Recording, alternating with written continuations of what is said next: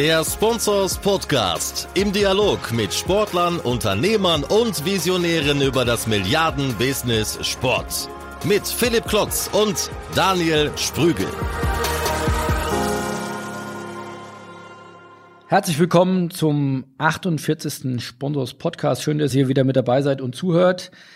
Dieses Mal zwar der 48., aber eigentlich auch wiederum der erste Podcast im neuen Gewand. Wir haben uns ja ein neues Format auferlegt, wie ihr vielleicht äh, beim letzten Mal auch gehört habt, hat das mein Kompagnon äh, Daniel ja auch erklärt. Wir haben da eine umfangreiche Umfrage gemacht und ein Stück weit Inventur gemacht, wie man das dann nach einem Jahr Podcast dann alles noch ein bisschen besser machen kann. Da kam raus, dass wir die Interviews mit meinen Gesprächspartnern, die ja alle zwei Wochen bisher kommen, äh, dass wir die dabei belassen, aber die auch als, als Single-Slot eben in Zukunft fahren und in Zukunft die News, äh, die News der Woche, die Sport-Business-News der Woche rauslösen und als eigene Episode verfahren. Und äh, das kam auch dabei raus, was uns natürlich sehr freut, dass viele Zuhörer auch sagten, ja, was ist da mit euren anderen Sponsorsgeschichten? Da gibt's ja spannende Hintergrundgeschichten und Deep Dives. Ähm, können wir nicht da ein bisschen mehr auch nochmal Einblick äh, bekommen. Dem kommen wir natürlich sehr gerne nach und deswegen wird die künftige Aufteilung äh, der Podcast sein. Also jede Woche ab jetzt äh, Sponsors Podcast, immer im abwechselnd einmal ein Interview und dann wieder die News der Woche. Einmal nehme ich mir einen Kollegen von der Redaktion zur Seite und spreche neben den News über einen oder zwei spannende Artikel der letzten Tage und Wochen oder die vielleicht auch noch gar nicht draußen sind. Wage da einen Blick nach vorne. Und äh, nach dem nächsten Interview und äh, gibt es dann wieder News der Woche und dann spreche ich mit Daniel. So der vierwöchige Turnus, damit wollen wir jetzt mal starten. Und äh, ja, neue Zeitrechnung bei den Sponsor Podcast einläuten. Wen habe ich mir heute zur Seite geholt? Ähm, keinen geringeren als hier meinen wertgeschätzten Kollegen Nils Lehnebach. Äh, seit einigen Jahren schon bei uns. Ich würde sagen, auch ein gerade oder besonders ein Fachmann äh, für die Medienthemen. Ehemals mal beim Spiegel gearbeitet, damals noch Blutgrätschen durch die Lande gezogen, äh, jetzt ein bisschen äh, auch senioriger geworden. Hallo Nils. Hallo Philipp, äh, danke für deine warmen Worte. Ich freue mich da zu sein und bin gespannt, wie, wie das neue Format angenommen wird. Ähm, aber gehen wir es an. Genau, gehen wir es an. Ich fange mal los hier mit meinen äh, News der Wochen oder der letzten zwei Wochen. Äh, du bist herzlich eingeladen, auch das zu kommentieren. Und dann gehen wir auf deine Artikel ein. Auch hier schon mal gesagt, äh, Nils hatte in den letzten Tagen umfangreiche Artikel zur der Entwicklung der Basketball-Bundesliga und der Eishockey-Bundesliga geschrieben. Und da wollen wir ein bisschen tiefer eintauchen, was es damit auf sich hat und was in der aktuellen Saison wieder aus Sport-Business-Sicht vor der Brust haben. Aber äh, wir konnten ja auch Anfang der Woche äh, durchaus ein bisschen feiern, wer den Tennisschläger liebt und etwas patriotisch unterwegs ist.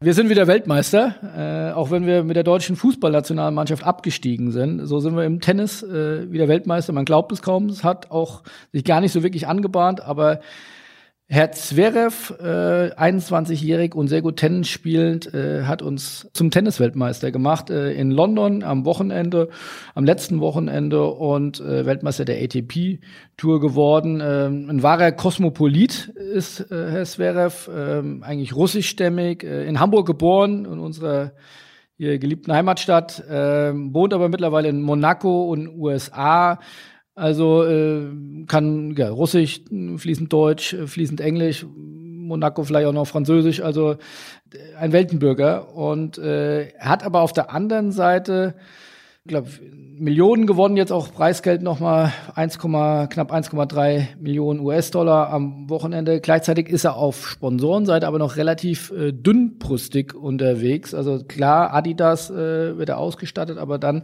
äh, wird es relativ rar. Also Head als, als Schlägersponsor und dann äh, eine kleinere Schweizer Luxusuhrenmarke, Peugeot noch als Automobilpartner und ein, zwei kleine Deals. Und wenn man jetzt zum Beispiel mal in Social Media guckt, äh, zählt er noch nicht mal 15.000 äh, Facebook-Fans. Äh, also da ist, glaube ich, echt noch Potenzial. Ich glaube, da wird der eine oder andere Sponsor sich mal erkundigen, wie er den jetzt äh, schnellstmöglich beleben kann. Oder wie würdest du das einschätzen, Nils? Es ist auf jeden Fall ein gutes Momentum, wenn man sagt, äh, ich möchte noch mal in der Sportart abseits des Fußballs aktiv sein. Ähm, ich finde äh, spannend bei solchen Themen und bin auch auf deine Meinung äh, gespannt. Was passiert jetzt aus diesem Momentum? Ja, wir erleben das ja immer wieder, dass in, in Sportarten abseits des Fußballs herausragende Einzelerfolge äh, erzielt werden von deutschen Sportlern. Wir hatten es auch im, im Tennis ja schon mit Angelique Kerber, es gab mal die Phase, wo Andrea Petkovic äh, sehr, sehr en vogue war und auch sportlich gut war. Aber, oder auch im, im Motorsport, äh, Sebastian Vettel, da gibt's ja immer wieder solche Ansätze, aber man hat das Gefühl, dass es trotzdem zuletzt nicht geschafft ist, worden ist, äh, daraus äh, dauerhaft präsente Persönlichkeiten in den Medien zu schaffen, wie es Boris Becker, Steffi Graf, Michael Schumacher war. Äh, oder auch die, die Skispringerzeit, die es mal gab. Und äh, jetzt ist natürlich wieder so ein, so ein neuer Moment da. Und ähm, jetzt warten wir alle gespannt, ob es Initiativen gibt, ob Maßnahmen gibt, dass plötzlich ein, ein Zverev irgendwie noch mehr ins Relevant Set kommt. Nach den letzten Erfahrungen ist man so ein bisschen skeptisch, aber ja, aber ich weiß nicht, wie, wie siehst du es? Ja, ich sehe das ähnlich skeptisch oder oder zumindest beobachtend, äh, dass äh, Zverev äh, da bisher jetzt nicht den emotionalen Nerv Deutschlands, glaube ich, äh, getroffen hat. Dafür tut er, finde ich, auch nicht so viel. Ja, also ich glaube, ähm, er ist ja auch äh, wie gesagt, da viel unterwegs, gleichzeitig auch noch sehr jung. Ähm, aber sag mal, der dieses Auftreten, das man von einem Boris Becker kennt, das man vielleicht von einer Franziska von Almseck kennt, ähm, die äh, ja, wenige Sportler dann nur haben, die dann wirklich auch den, den Nerv der Zeit treffen können. Das hat er vielleicht noch nicht, vielleicht kommt das noch. Ich glaube aber am Ende des Tages all die genannten Sportler, auch Michael Schumacher, die haben halt wirklich über Jahre, um nicht zu sagen Jahrzehnte, wirklich auch sportlichen Erfolg gehabt. Und ähm, da muss man jetzt, finde ich, mal abwarten. Da kann man jetzt noch nicht ähm, den Stab äh, brechen. Ich glaube, das hat ja auch Djokovic äh, dann auch zu Zverev gesagt. Äh, du hast hier noch ganz viel vor dir. Der ist 21 Jahre. Äh, der scheint ganz gut Tennis spielen zu können. Und äh, wenn man sich mal die Top Ten im Tennis anguckt, äh, die sind ja nicht alle blutjung. Also Federer, Djokovic, äh, Nadal, da könnte wirklich ein Generationswechsel anstehen. Und große Chance fürs deutsche Tennis, würde ich sagen. Große Chance für auch Sponsoren, hier noch günstig einzusteigen und hoffentlich auf Jahre äh, da einen neuen Tennisstar am deutschen Tennishimmel oder am weltweiten Tennishimmel äh, dann ja, zu verfolgen und zu begleiten. Und äh, wir drücken die Daumen, weil äh, so viel internationale Sportstars haben wir ja nicht mehr. Also Nowitzki wird bald äh, zurücktreten. Äh, es gibt keinen Michael Schumacher mehr in der Formel 1. Ähm, also von daher, wir drücken die Daumen, äh, wäre eine tolle Geschichte und äh, würde Sportbusiness Deutschland sicherlich nicht schaden. Sportbusiness Deutschland äh, sehr erregt oder bewegt hat auf jeden Fall äh, der Fall Lager der Sport. Äh, die haben vor paar Tagen, ist es jetzt schon her, äh, aber nichtsdestotrotz müssen wir das natürlich kurz besprechen, angekündigt, äh, ihr Sportgeschäft veräußern zu wollen. Äh, Anu Lagardère, der CEO äh, der Lagardère-Gruppe, hat das jüngst bei einer Vorstellung der, der neuen Quartalszahlen offiziell verkündet, äh, wurde ja auch vorher schon mal äh, erwogen, aber war jetzt äh, wirklich das offizielle Statement. Äh, der Verkauf soll im zweiten Quartal 2019 äh, abgeschlossen werden. Das Sportgeschäft soll als Ganzes äh, verkauft werden. Und Grund war vor allem die Konzentration aufs Kerngeschäft. Ähm, Lagardère Sports macht momentan rund sieben Prozent des Lagardère Gesamtumsatzes von guten sieben Milliarden Euro aus. Und äh, ja, man will wohl nach ja schon über zehn Jahren, wo man Lager der Sports erworben hat, nämlich 2006 seinerzeit ähm, von oder die damalige Sport 5 von einem Konsortium von Investoren äh, erworben für gute 865 Millionen Euro. Äh, nach über zwölf Jahren will man sich jetzt also wieder trennen. Äh, Verkauf soll im nächsten Jahr abgeschlossen sein. Also einer der wichtigsten, wenn nicht der wichtigste Player im deutschen Sportbusiness oder der, der prägnanteste Player und offensichtlichste Player, ähm, soll die Gesellschafterstruktur deutlich ändern. Der aktuelle CEO Andrew Giorgio hat aber auch gesagt, und wir haben das auch zitiert, ähm, dass man darin auch durchaus eine Chance sieht, äh, neue Gesellschafter zu bekommen, die auch noch mal mehr in das Kerngeschäft investieren wollen, wo Sport vielleicht eine größere Relevanz hat, als dann eben nur sieben Prozent des Gesamtumsatzes auszumachen. Äh, Nils, du warst, glaube ich, auch bei dem, das war so ein Telefoncall mit Andrew Giorgio, warst du, glaube ich, auch dabei. Wie war deine Einschätzung? Ähm, kam das für die überraschend? War das von langer Hand geplant? Äh, sehen die da mehr Chance als, als Risiko? Ähm, genau, ja, wir hatten die Chance, ein kurzes, kurzes Telefonat zu führen mit ihm. Ähm, naturgemäß, glaube ich, in der Person von Führungskräften in der Branche ist ja, dass, dass es immer eine Chance ist. Ähm, aber ich glaube, es gibt auch, auch ganz gute Argumente. Du hast ja schon, schon gesagt, dass der Anteil am Gesamtgeschäft von, von der Lagardère Group zuletzt sehr gering war, sieben Prozent des Umsatzes. Und ich glaube, die Hoffnung oder das Ziel ist ein Stück weit einen neuen Eigentümer, Investor zu finden, ähm, bei dem das Thema Sportmarketing, Sportmarketingagentur ein Stück weit mehr im Kern des Geschäfts ist oder vielleicht sogar ein alleiniges Investment ist und dass dadurch dann natürlich auch auch neue Möglichkeiten äh, sind äh, zu investieren. Ähm, das ist, glaube ich, eine Chance. Ähm, ich fand ganz interessant noch, dass er nochmal so ein bisschen die Zahlen auch, auch eingeordnet hat. Ähm, ist ja offen, offen bekannt, dass ähm, der Umsatz jetzt rückläufig war von der, von der Sport Unit. Wobei der EBIT gestiegen ist. Genau, und der EBIT gestiegen ist. Und ähm, ja, er hat nochmal gesagt, auch, auch, dass sie perspektivisch äh, dass gerade das Medienrechte-Geschäft, was vielleicht zuletzt äh, immer auch ein, ein guter Anteil war, dass sie den einfach strategisch diesen Bereich zurückfahren wollen, obwohl, obwohl sie jetzt nochmal die, die Chance äh, ergriffen haben, äh, beim, beim Handball-Weltverband einzusteigen, was ja sicherlich einfach eine kurzfristige Opportunität war, die sie ergeben hat durch den äh, durch die Probleme bei Alpine Silver, aber er hat nochmal ganz klar gesagt, dass es eigentlich künftig künftig nicht mehr äh, im Kern ist, ähm, weil gerade die Premiumrechte, das ist ja eine offensichtliche Entwicklung, immer mehr bei den ähm, von den Rechtehaltern selber vermarktet werden. Äh, insofern fällt dieser Bereich mehr und mehr weg. Und deswegen ist es natürlich auch, auch ist auch der Umsatz vielleicht nicht mehr so stark.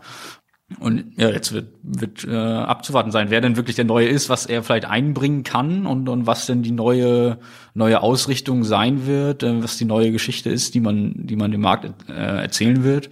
Ähm, ja, sehr gespannt. Das jetzt dauert ja gar nicht mehr so lange jetzt äh, hin, sechs bis neun Monate vielleicht. Ähm, und ähm, man merkt natürlich der Branche an, dass das ein, ein bewegendes Thema ist. Äh, gefühlt hat ja jeder Zweite entweder schon mal bei oder mit Lagardère äh, gearbeitet. Und ähm, ja, da bin ich gespannt. Auf jeden Fall der der der Top äh, des Monats. Soweit äh, so viel Geheimnis können wir lüften das genau ja von den Meldungen war das klar vorne dabei. Und ähm, ja deswegen sind sind wir und natürlich wahrscheinlich viele in der Branche gespannt wie es jetzt weitergeht. Ähm, ja, ich glaube, spannende Wochen auch und Monate für das Top-Management, die sicherlich da jetzt Gas geben wollen, um, um, um einen neuen Eigentümer zu finden. Gleichzeitig will Lagardère Sports in Deutschland, ja, haben sie ja auch vor paar Wochen bei uns bekannt gegeben, ja, einen Paradigmenwechsel oder einen Investitionsplan auch in neue digitalere Strukturen und Prozesse einläuten. Also in der Tat, ich glaube, die Kollegen Philipp Hasenbein, Robert Müller von Bulteus und äh,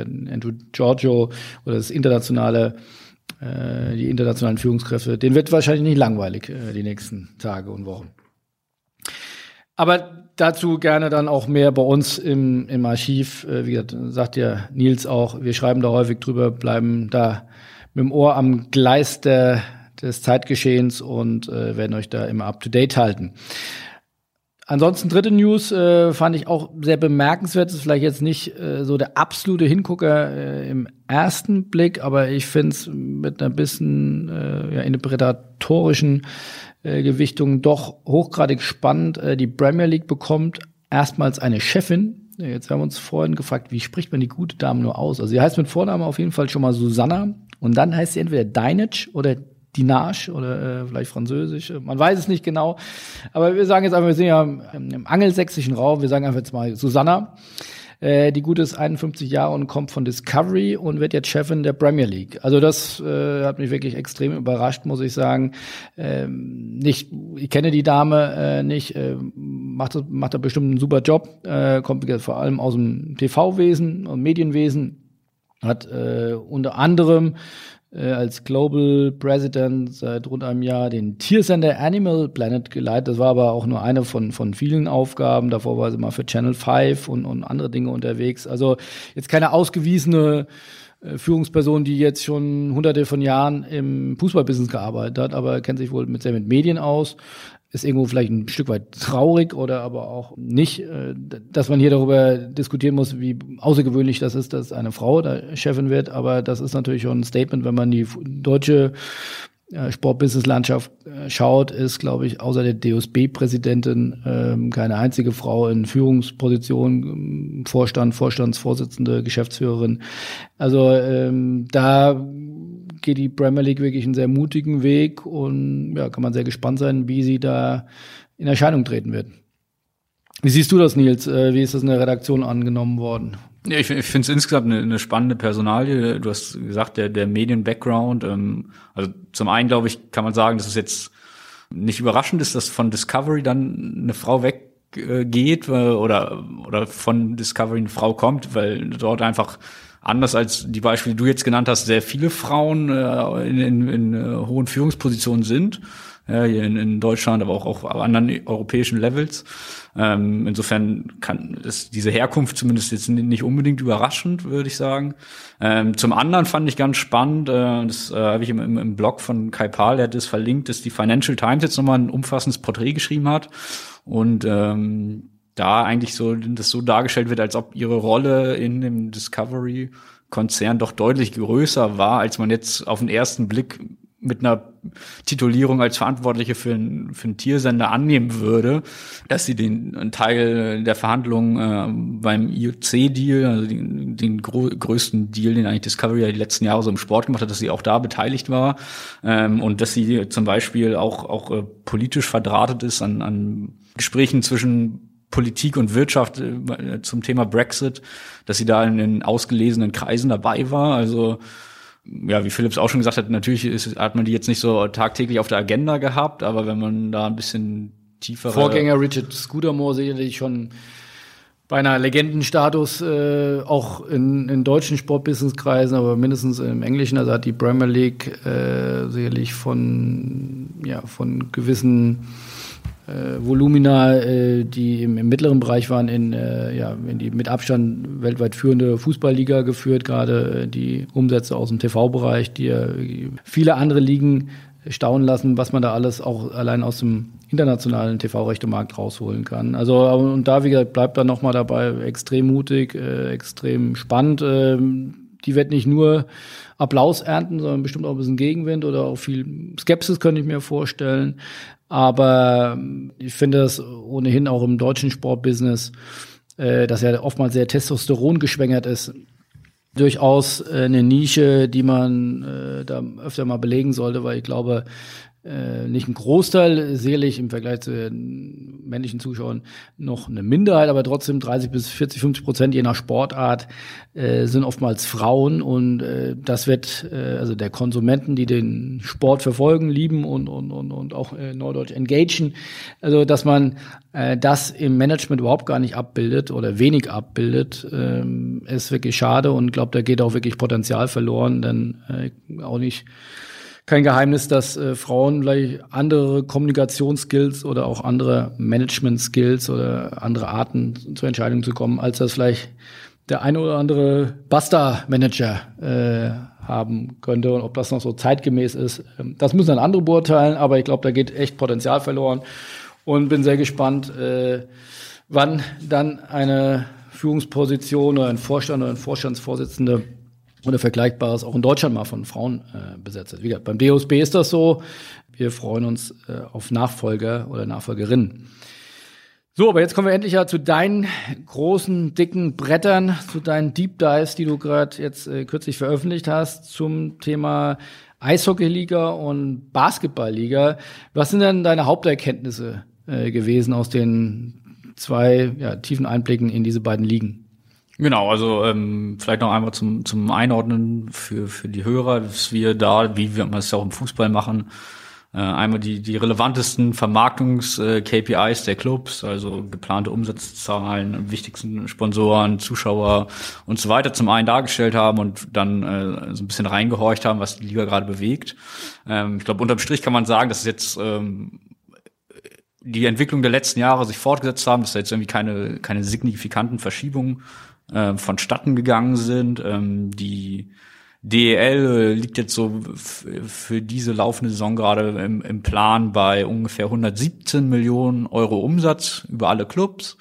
Ja, bei der BWL sind es 123, also 6 Millionen mehr. Äh, da muss man ein deutlich weniger Clubs. Da, genau, da muss man einordnen, dass äh, es in der äh, DL mit 14 Clubs deutlich weniger sind als auch als beispielsweise beim Handball äh, und damit pro Club gerechnet der Umsatz äh, dann in der DL deutlich nochmal über den anderen liegt und finde ich ganz interessant als einzige der der Ligen auch auch höher ist als in der dritten Liga, also in der dritten Fußballliga. Äh, und die, die äh, Basketballer oder die Handballer liegen bei dieser Pro-Club-Betrachtung äh, noch darunter. Insofern, äh, so dass mal als Gesamteinordnung, was auch immer natürlich äh, gerade im, im Eishockey ein Phänomen ist, was sich, was sich nicht verändert hat und wo wir ja manchmal dann so ein bisschen ein Fragezeichen haben, ob der Sinnhaftigkeit ist die, die sehr hohe Anzahl an Sponsoren, die im sichtbaren Bereich ist. Ähm, ähm, ja, im, im Schnitt sind es pro Club auf dem Trikot oder auf der Spielerkleidung in der DL acht Sponsoren.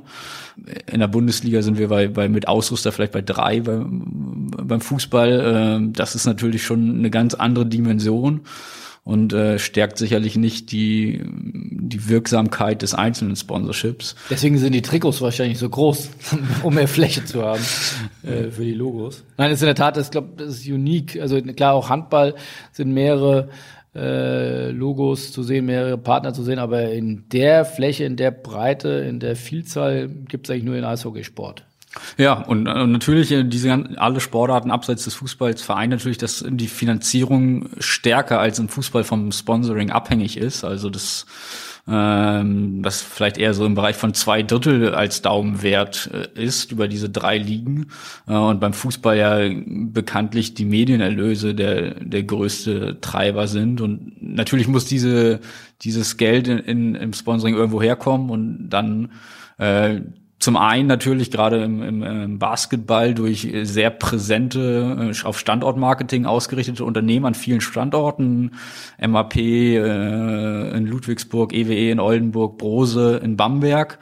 Ähm, Im Eishockey ist es dann häufig so, dass es natürlich auch eine, eine, große Summe ist an Sponsoren, neben natürlich auch einzelnen großen Partnern, wie vielleicht Red Bull in München ähm, oder SAP in, in Mannheim. Ähm, aber ich glaube, man muss da ja ein Stück weit differenzieren. Am Ende natürlich äh, geht es um Geld, aber kommt es aus dem Sponsoring-Topf oder kommt es dann eher so, du schreibst ja auch in deinem Artikel, muss am Ende der Gesellschafter das ausgleichen. Also wie gesagt, ob das jetzt ein Dietmar Hopp ist, ob das jetzt ein, ähm, ein Thomas Sabo ist, ob das jetzt eine AEG ist, äh, ob das ein Red Bull in, in München ist. Also wirklich, das finde ich schon prägend bei der DEL, dass da wirklich sehr große Gesellschafter sind, die im Zweifel auch mindestens mal in der Lage sind, das wird, wenn die jetzt nicht mit, äh, mit Applaus sicherlich äh, vergüten, aber die in der Lage sind, das auszugleichen am Ende des Jahres, wenn es mal mit den Budgets wieder äh, nicht hinhauen soll. Das ist sicherlich schon äh, eine Herausforderung für die Ligen, könnte ich mir vorstellen. Klar, klar. Ich meine, das ist natürlich, dass es diese Menschen gibt, die das damit ja irgendwie den Fans auch möglich machen, den Sport auf diesem Niveau irgendwie vor Ort live zu erleben, ist natürlich erstmal gut. Aber es kann natürlich auch nicht im, im Interesse eines einer Clubführung sein, da dauerhaft so ein Ungleichgewicht zu haben ähm, ja, sich da langsam ranzunähern und durch mehr Vertriebsmitarbeiter, mehr Marketing, mehr Social Media versuchen irgendwie die Erlöse zu steigern. Das ist sicher seit Jahren die Herausforderung. Ähm, ja, die BWL-Clubs haben es geschafft, eher geschafft, einzelne große äh, Unternehmen an sich zu binden, auch die Telekom in, in Bonn, ähm, äh, Ratio Pharma in Ulm, da gibt es ja auch sehr viele Cases, da ist sicherlich eine andere Struktur der Finanzierung. Alba von. in Berlin. So, genau. Aber da sind es eher dann, glaube ich, die Sponsoren, nicht direkt die Gesellschafter, wobei es da sicherlich auch Mischformen gibt. Jetzt ein Fall, der mir nochmal aufgefallen ist, ist das Thema Brose Bamberg, äh, die ja für einen absoluten Top-Club, jetzt so hast du es geschrieben, ja relativ signifikant ihre Umsätze reduziert haben, aufgrund auch von Brose, die gesagt haben, äh, wir machen hier einen Schnaps weniger, da geht es ja nicht nur um Schnaps, sondern wirklich um ein paar Millionen. Wie kommt, woher kommt das? Ähm, ja, es war ja seit, seit Jahren ein Duell zwischen den Bayern und, und äh, Brose und ähm, der Michael Stoschek äh, als Brose-Verantwortlicher, der das ja auch maßgeblich mitprägt, hat ja immer angekündigt, dass das auf Dauer irgendwie schon eine Herausforderung ist, da mitzuhalten.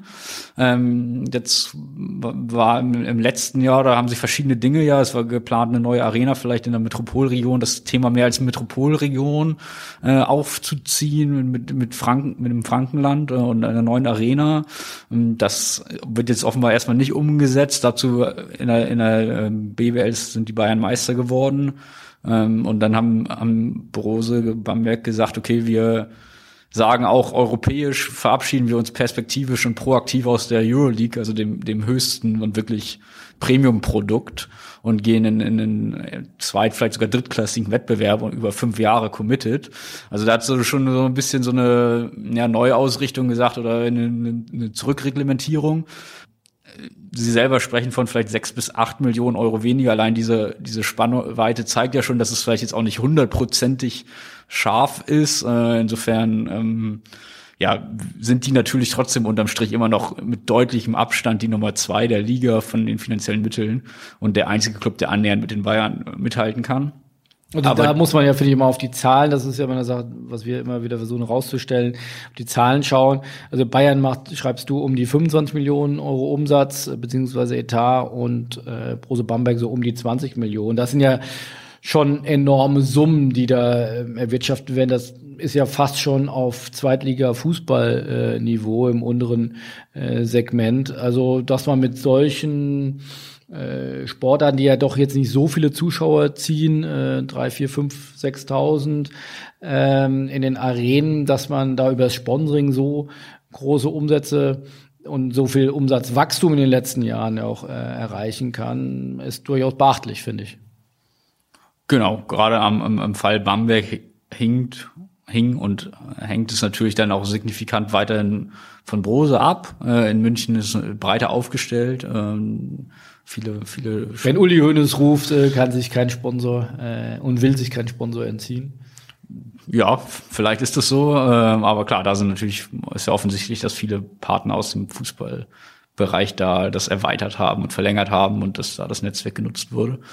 Ähm, aber klar, dass trotzdem solche Summen äh, unterm Strich dann rauskommen, ist ist viel und ähm, zeigt aber gerade in der BWL auch, dass natürlich das nicht das Normale ist. Die die Spreizung äh, ist ist da sehr groß. Äh, irgendwie Bayern hat vielleicht das zehnfache Pi mal Daumen zur Verfügung von von den Clubs, die am anderen Ende sind und das ist natürlich schon schon beachtlich und deutlich höher beispielsweise als in der DEL, wo es vielleicht 1 zu 4 oder 1 zu 5 in dem Bereich liegt, vom ersten zum letzten im, im Umsatzranking oder im Etat-Ranking, je nachdem. Äh, das ist natürlich schon auch eine signifikante äh, Differenzierung der beiden Ligen.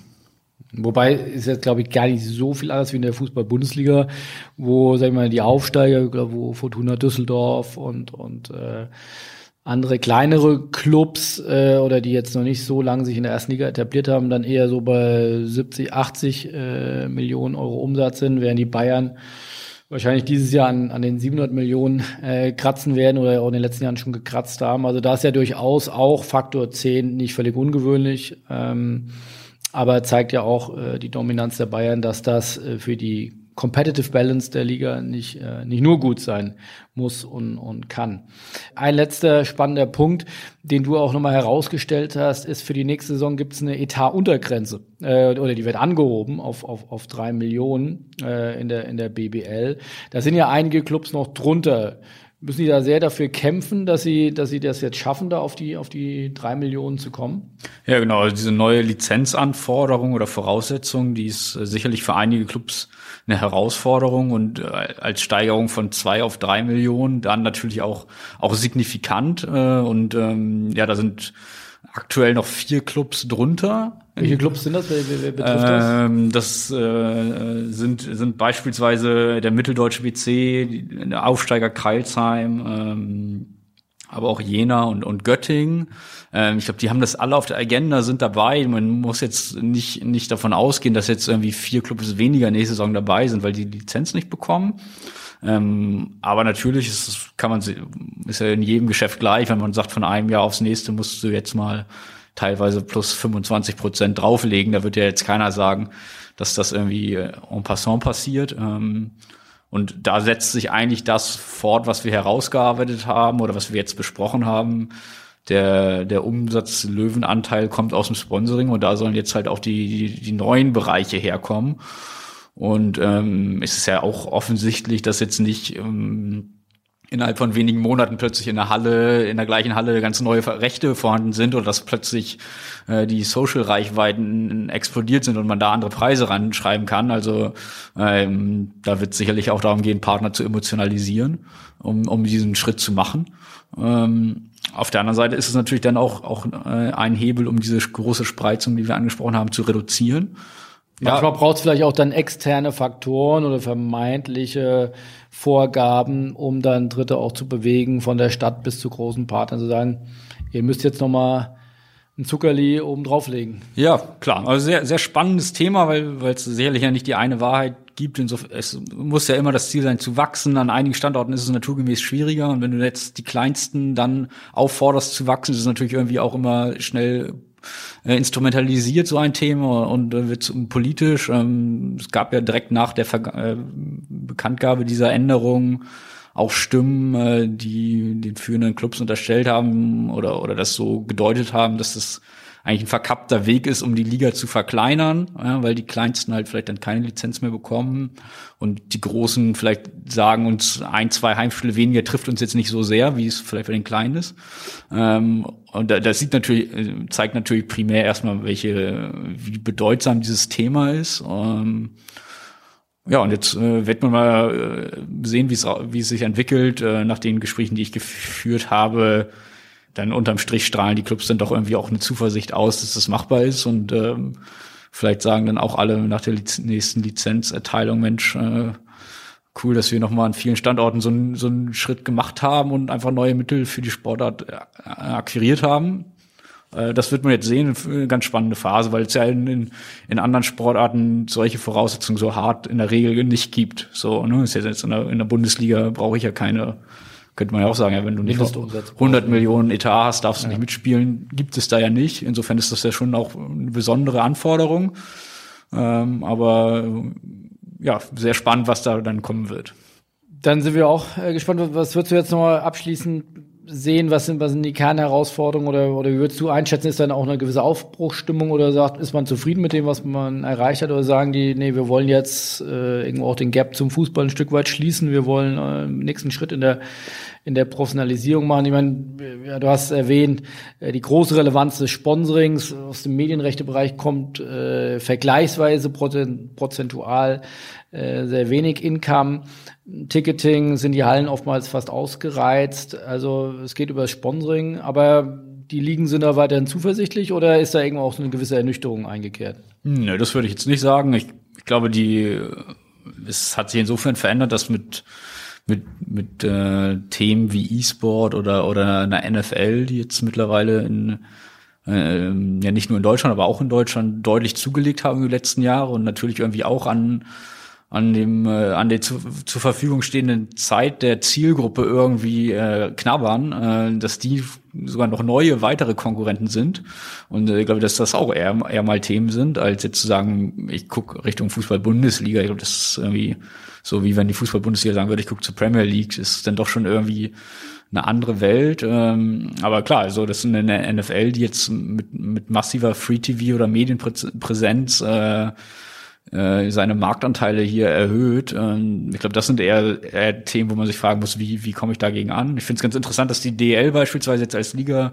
ihre Kommunikation neu ausgerichtet hat, äh, mit einer Agentur jetzt neuerdings und, und eigentlich als als primäre ähm, Quelle zusammenarbeitet mit dem Fokus Social. Da bin ich gespannt, was da am Ende rauskommt. Äh, der HBL äh, hat es ja auch gerade gesagt, dass man vielleicht noch nicht so hundertprozentig zufrieden ist, wie die Social-Rechte gerade von Sky als Hauptpartner verwertet sind.